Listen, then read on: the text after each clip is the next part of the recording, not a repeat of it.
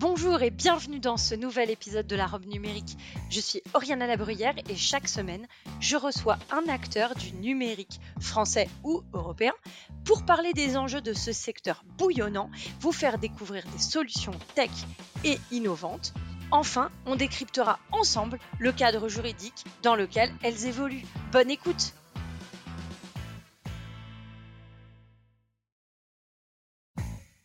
Bonjour à tous et bienvenue dans la robe numérique. Je suis Oriana Labruyère et chaque semaine, avec mon invité, nous vous présentons une solution technologique répondant aux enjeux juridiques modernes. Si vous êtes à la tête d'une DSI et que vous vous demandez comment gérer cette problématique toujours constante des développements encore et encore pour chaque besoin de l'entreprise que vous accompagnez, si vous êtes un chef d'entreprise et que vous vous demandez comment arriver à arrêter ce, ce ce flux ininterrompu de, de problèmes, de développement d'applications métiers. Ça marche. Si vous êtes à la tête d'une DSI et que vous vous demandez comment améliorer au, quotidien la manière dont vos équipes travaillent sans toujours rajouter des lignes et des lignes de dev, si vous êtes à la, tête euh, d'une entreprise et que vous souhaitez arrêter le coût financier du développement, Aujourd'hui, je vous propose de découvrir le low code. Alors, qu'est-ce que c'est? Et pour en parler, j'accueille Thomas Repolt de la société Simplicité Software qui va nous présenter la solution euh, qu'il met à disposition des entreprises, des DSI au quotidien. Bonjour Thomas euh, et merci beaucoup d'être au micro de la robe numérique. Bonjour Oriana, mais c'est un plaisir. Alors, sans plus attendre, peux-tu euh, nous expliquer ce qu'est le low-code bah, c'est assez simple, euh, enfin c'est assez simple. Le low-code, c'est euh, une approche différente pour créer des applications métiers, des applications de gestion, des applications pour les, utilisateurs, qui va principalement axer la création des applications sur du paramétrage.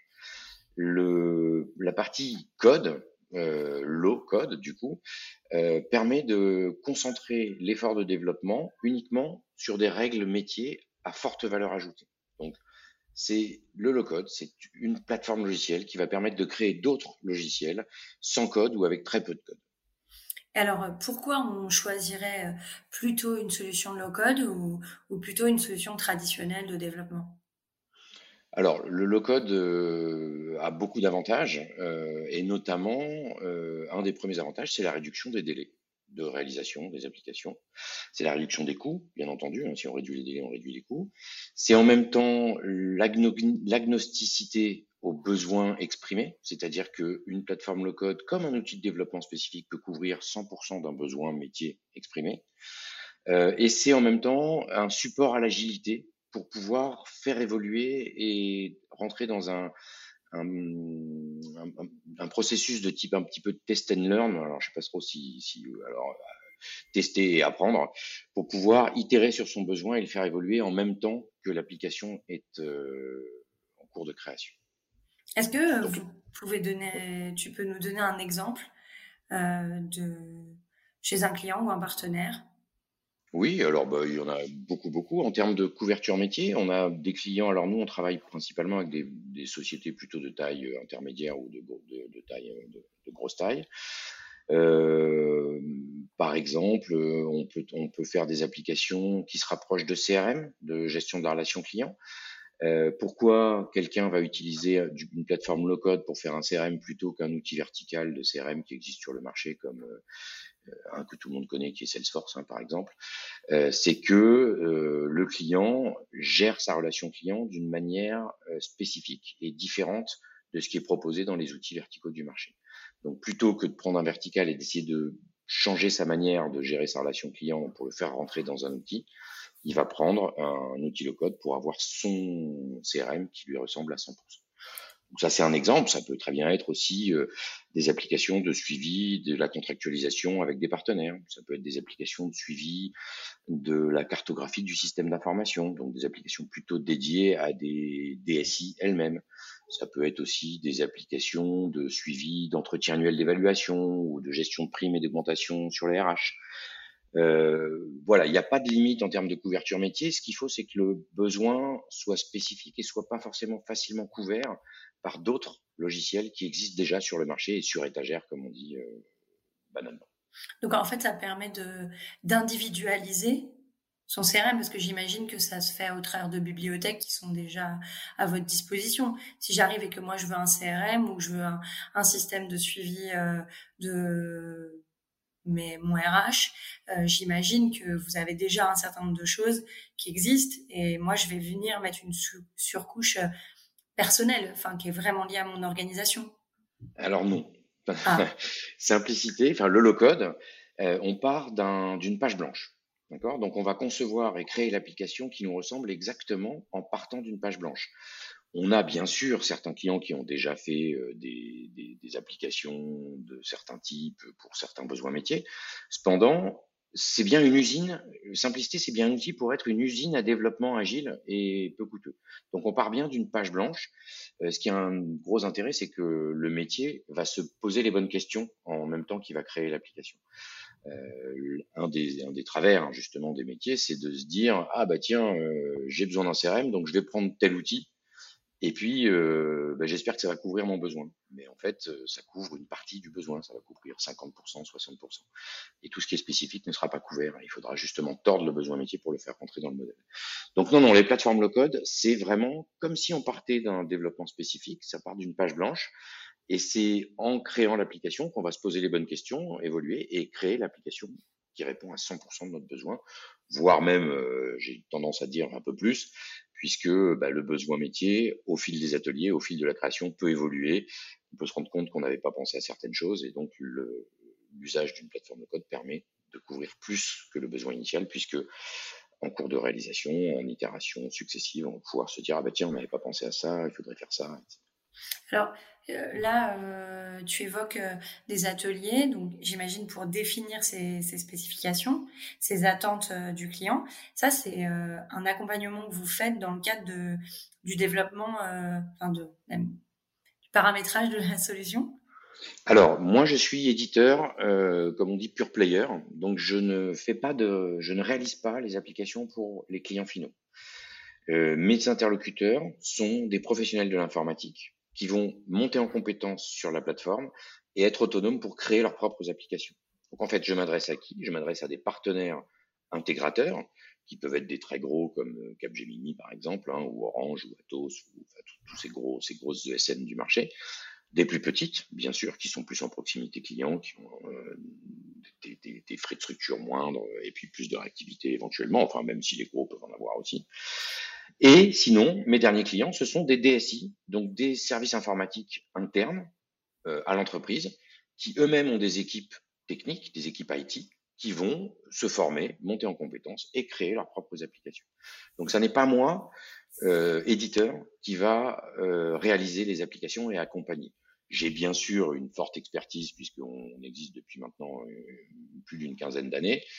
Euh, donc on est, on vend aussi des journées de ce qu'on appelle du professional service, qui nous permet euh, bah, d'accompagner aussi les clients dans cette définition du besoin, surtout dans leur modélisation, puisque un des nerfs de la guerre euh, des, des, plateformes low-code, c'est d'arriver à bien modéliser son besoin.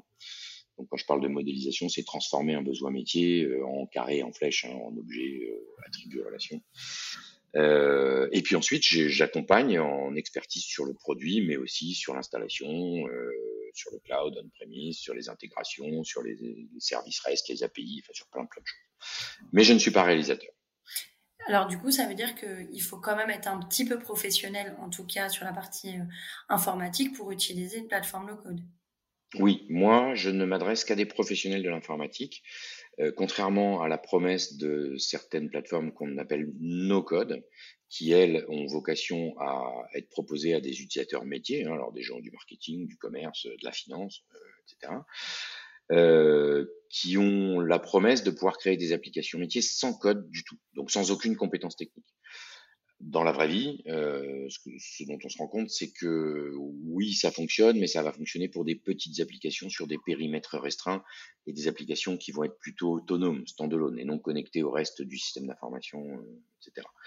Et en général, les, les, le fameux citizen developer, qui est le, le, développeur qui n'a pas de compétences techniques, va effectivement pouvoir créer des, des, petites applications sur des périmètres restreints, mais quand il va falloir industrialiser tout ça, ça, va, ça risque vite de repasser côté DSI et pour être intégré au système d'information ou aux autres applications cloud, etc.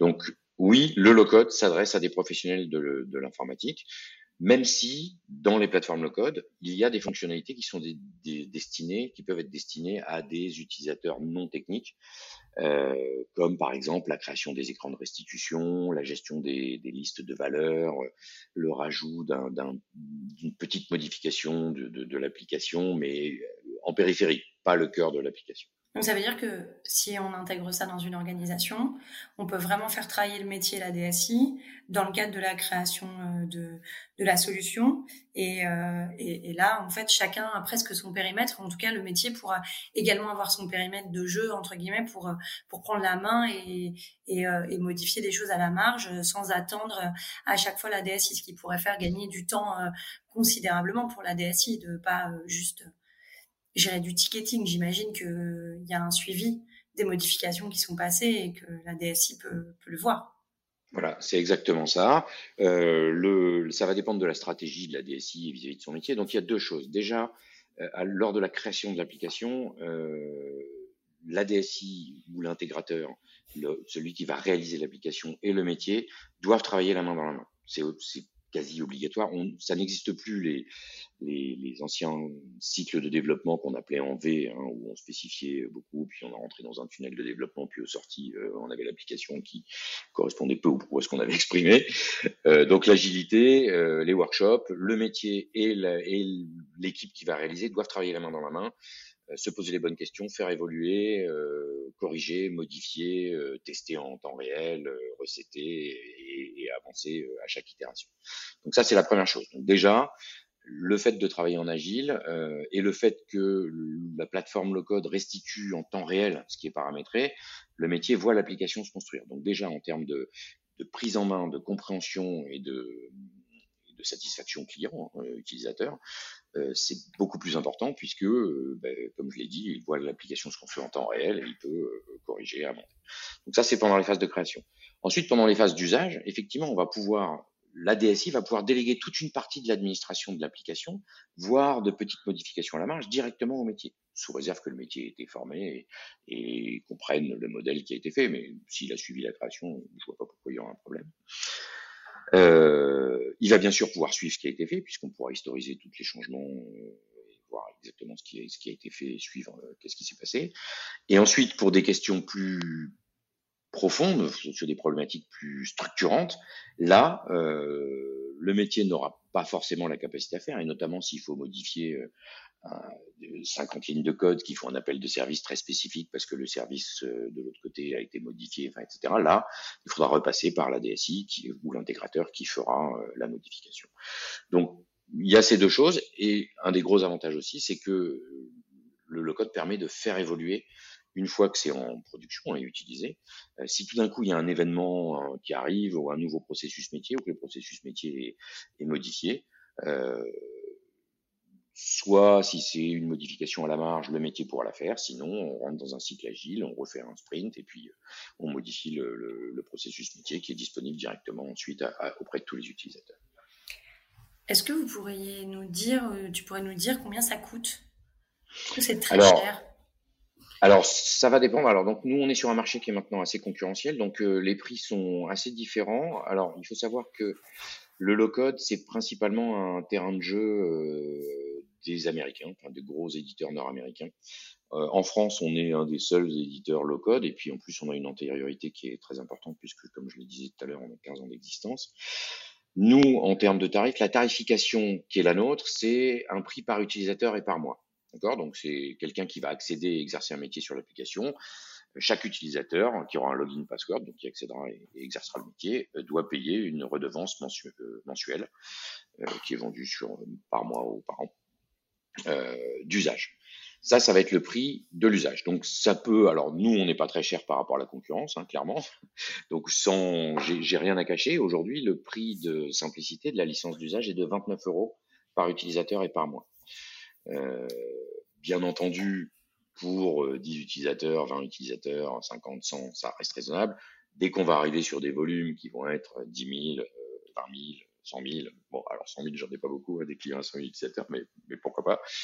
Euh, ces prix-là ne sont pas applicables et comme on est une structure euh, à taille humaine euh, en développement et qu'on veut continuer à, être un référent du marché français, voire après international, on est beaucoup plus souple au niveau tarifaire que nos gros concurrents américains qui, qui eux sont plutôt autour de, alors sans, sans, sans m'avancer bien sûr, mais en général, je rencontre plutôt des, des concurrents qui sont plutôt à 100 euros par utilisateur et par mois. Donc, euh, bon, il y en a un peu moins cher, un peu plus cher. Donc ça, c'est pour l'usage, d'accord? Et ensuite, ben, il y a le coût de la création de l'application. Donc, il faut aussi investir soit de ses équipes euh, du temps et de la formation et du temps pour créer l'application, soit avoir un partenaire qui, euh, lui, va réaliser pour le compte d'eux. Et là, bah, tout va dépendre, bien sûr, comme tous les projets informatiques, de la complexité du besoin métier, des capacités d'intégration, de la problématique d'architecture, euh, enfin, d'énormément de choses. Bon, un projet, un petit projet, ça peut être 20 euh, jours, euh, et un très gros projet, ça peut être 2000 jours ou 3000 jours. Enfin, voilà. Donc, il n'y a pas de, il n'y a pas de métrique particulière. Une petite question technique maintenant. Euh, on héberge où la solution? Alors, simplicité, contrairement à d'autres éditeurs qui sont full cloud et qui proposent un hébergement, moi, je ne fournis que la plateforme.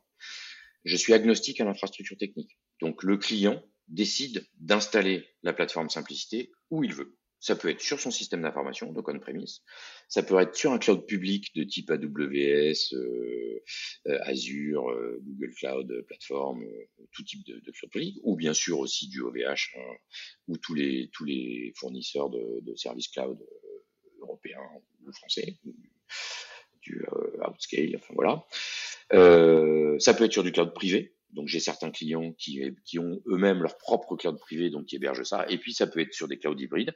Et puis ça peut être euh, aussi des, des, des, hébergements mixtes où le client peut décider d'héberger toutes ces instances de développement, de formation et de recettes, euh, par exemple, parce qu'il n'y a pas de données critiques sur un cloud public, et d'héberger la production, la pré-production et la production sur ce cloud privé ou sur son SI parce que les données sont critiques, parce qu'il y a des niveaux de sécurité qui sont bien gérés par le SI, parce qu'il faut crypter les données en base, voilà, pour toute raison. Et ensuite, il peut changer d'avis et puis rapatrier, euh, voilà. Donc, euh, simplicité, ça se met dans un, c'est containerisé, donc ça se met dans un Docker, un container Docker, et ça se pose sur une VM, sur une infrastructure Ok. Euh, Est-ce que euh, t'expliquais que Simplicité Software avait 15 ans d'existence, c'est ça? Est-ce que tu mmh. peux euh, nous présenter un petit peu l'entreprise? Oui. Euh, Alors, Simplicité, les fondateurs, on est trois fondateurs principaux. Et on est tous issus d'une société de conseil en assistance à maîtrise d'ouvrage et en urbanisation des systèmes d'information. Donc on vient du métier de l'IT sur des gros systèmes d'information. Euh, et euh, l'idée du papa de simplicité, hein, alors parce que moi effectivement, comme je disais, je suis pas très technique, euh, même si je l'ai été à une époque, euh, j'ai bien, euh, voilà, je me concentre plutôt sur le commerce, relation client-partenaire. Donc l'idée du papa de simplicité, c'était de se dire que dans, en fait, il, il L'idée vient d'un constat d'inefficience des approches globales dans les années 2000, hein, puisqu'on existe depuis 2006 et Simplicité a été incubé pendant plus de 4 à 6 ans euh, dans le garage hein, du papa de Simplicité. Le constat, c'était l'inefficience des approches globales de couverture d'un besoin métier et de création des applications métiers au sein des systèmes d'information de ces clients. À l'époque, euh, on était effectivement sur du cycle en V, donc déjà il y avait l'insatisfaction globale du cycle en V, euh, de l'effet tunnel et du sortie du tunnel.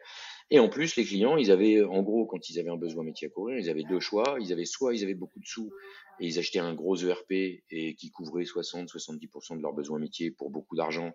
Et puis leurs besoins spécifiques, euh, c'est-à-dire les 30 ou 40% restants, bah, il fallait qu'ils tordent le besoin métier pour le faire rentrer dans le logiciel ou bien qui tordent le logiciel pour essayer de couvrir le besoin métier, mais alors là c'était encore beaucoup plus de sous que l'achat du logiciel.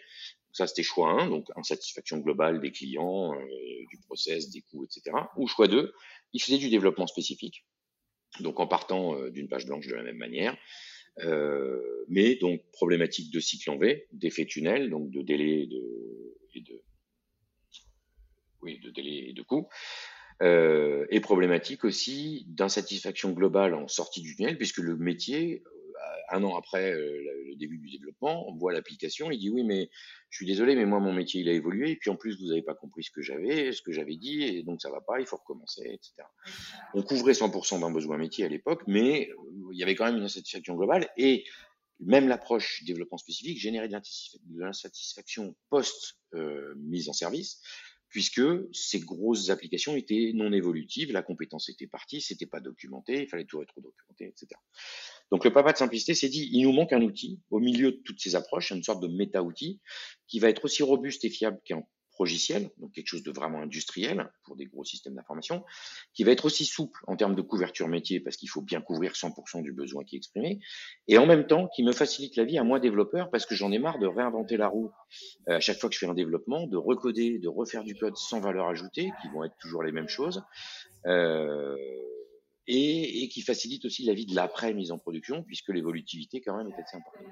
Donc il a, il a conçu Simplicité comme ça, donc 4 ans de R&D, euh, un peu plus. En 2006, donc 2004-2006, euh, il teste ça en environnement client dans le cadre de ses prestations de conseil. Le client dit c'est super, euh, on en veut.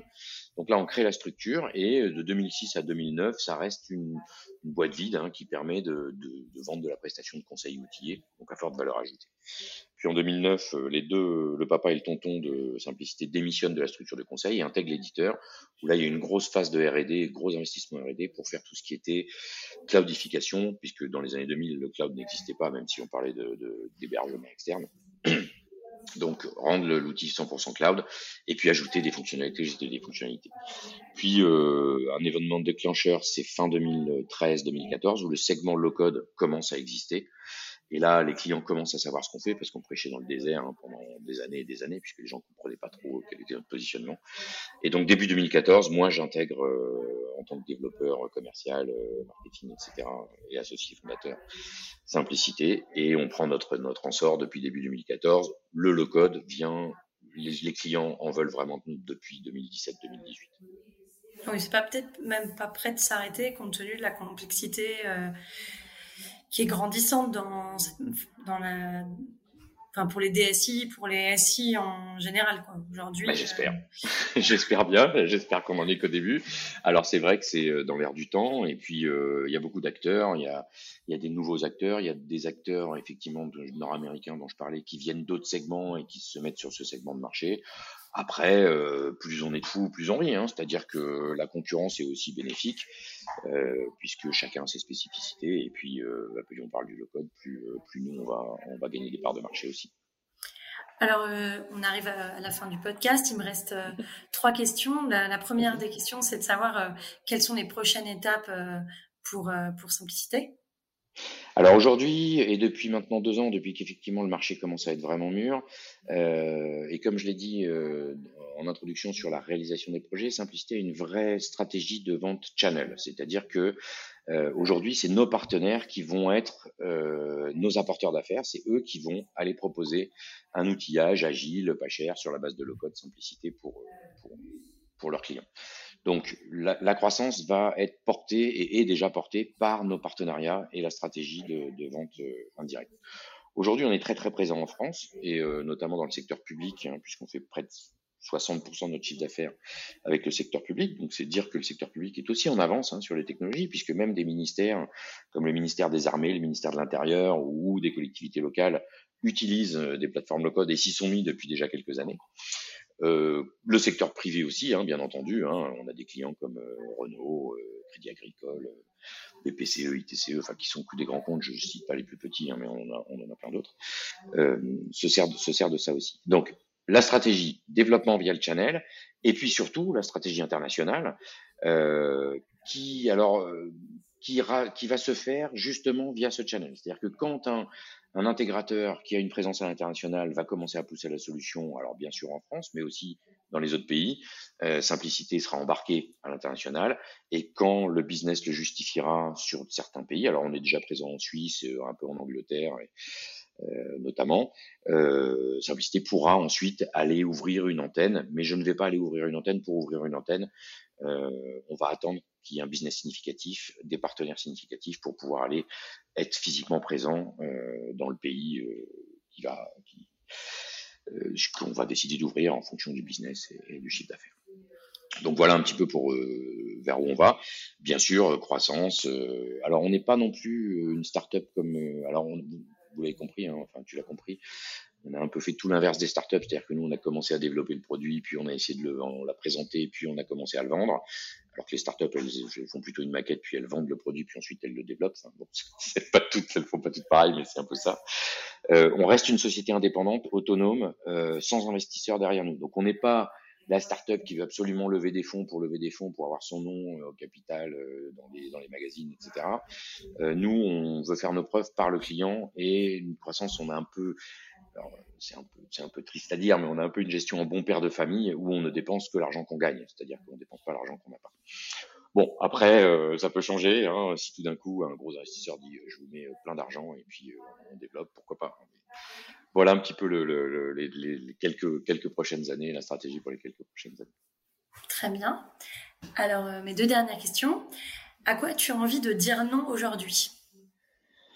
Alors, euh, bah, aujourd'hui, j'ai envie de dire non à tout ce à quoi je disais non avant. C'est-à-dire que euh, utiliser une plateforme low-code pour créer des applications où il existe pléthore, où, il y a un métier que tout le monde fait pareil, je vois pas l'intérêt. C'est-à-dire que moi, je vais refuser de, enfin, je vais refuser, je vais enfin, je vais voir, je vais étudier plus, de manière plus détaillée, mais je, je préconiserai à un, client de, choisir autre chose s'il veut faire une comptabilité analytique, par exemple, parce que la comptabilité, de la comptabilité analytique, tout le monde l'a fait pareil. Euh, euh, c'est très normé. Il y a plein d'éditeurs qui font ça très très bien. Je vois pas pourquoi il faudrait refaire ça dans un simplicité. Je vais dire non aussi à tout ce qui est euh, temps réel. Par exemple, j'ai aucune valeur à, aller faire des applications de gestion de robots dans des usines industrielles en temps réel ou à piloter une navette spatiale parce que c'est pas du tout mon cœur de métier.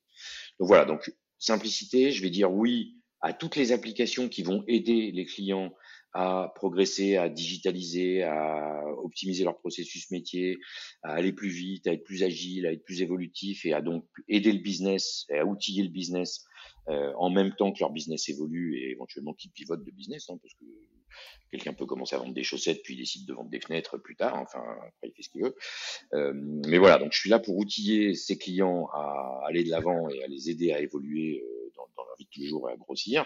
Par contre, je dirais non à des choses euh, qui sont complètement hors de mon scope parce que j'ai pas de valeur, euh, ce sera plus cher, puis ce sera une source d'embêtement pour moi aussi parce qu'après on dira ah oui mais simplicité ça marche pas, ça fait pas ce qu'on avait euh, cru au début, etc. Donc voilà à quoi je vais dire non. Euh, à quoi je vais dire non aussi? Ben, Je vais dire non à quelqu'un qui veut un simplicité gratuit. Euh, voilà. Euh, et puis je vais dire oui à tout le reste, c'est-à-dire euh, je vais dire oui à, l'innovation, à accompagner des startups aussi. Alors on l'a déjà fait pas mal de fois. on a une, bonne vision de ce que de ce que peut être un projet qui a des chances de réussir. Et on on a accompagné deux startups en pariant sur leur réussite. Euh, il y en a une euh, qui a très bien marché, l'autre un peu moins bien. Euh, une qui, est, qui s'appelle To Be Fresh et qui vend des, qui est devenu le premier producteur de sushis industriel en France et qui vend des, des sushis en city market en fait. Euh, sur un modèle très différent, un modèle vraiment étonnant, donc euh, sans gestion de stock, euh, avec reprise des invendus, facturation que ce qu'est-ce qu'on fait, enfin quelque chose de très très très très très innovant, qui a très très bien marché. Donc on a fait ça. et puis une autre dont l'idée était super, qui nous a beaucoup séduit, mais qui finalement n'a pas trouvé son marché, donc qui existe encore, mais qui, qui grossit pas trop. Donc voilà, accompagner des startups, oui, sous réserve qu'on croit au business model, sous réserve qu'on croit à la promesse. Euh, et puis, et puis pourquoi pas accompagner aussi des éditeurs en marque blanche, donc euh, euh ou, ou, vous, un cabinet d'avocats euh, qui dit bah tiens, moi j'ai envie de faire une application spécifique pour gérer, euh, je sais pas moi, des contrats spécifiques, des NDA, je sais pas quoi, mais je veux que ce soit mon application, donc là oui, je vais dire oui, et puis là on fera, un, ce sera une application qui sera bandée au niveau du cabinet, par, enfin du cabinet ou du client ce sera son application et lui pourra devenir du coup éditeur vertical de sa solution de gestion des, NDA euh, qui pourra revendre une fois à tous ses clients, etc. Donc là, après, il y, a il y a soit de la marque blanche, soit du revenu sharing, euh, pas mal de choses. Voilà. D'accord, donc oui, à la valeur ajoutée et à l'innovation, en gros. Voilà, exactement. C'est tout à fait ça. ça dit, dit plus simplement, plus rapidement. Ok. Bah écoutez, merci, merci beaucoup euh, d'être venu au micro de la Robe numérique. C'était un plaisir de découvrir ce monde du low-code et euh, à très bientôt. Eh bien, merci beaucoup, Oriana, et puis bonne, bonne continuation à vous. Merci.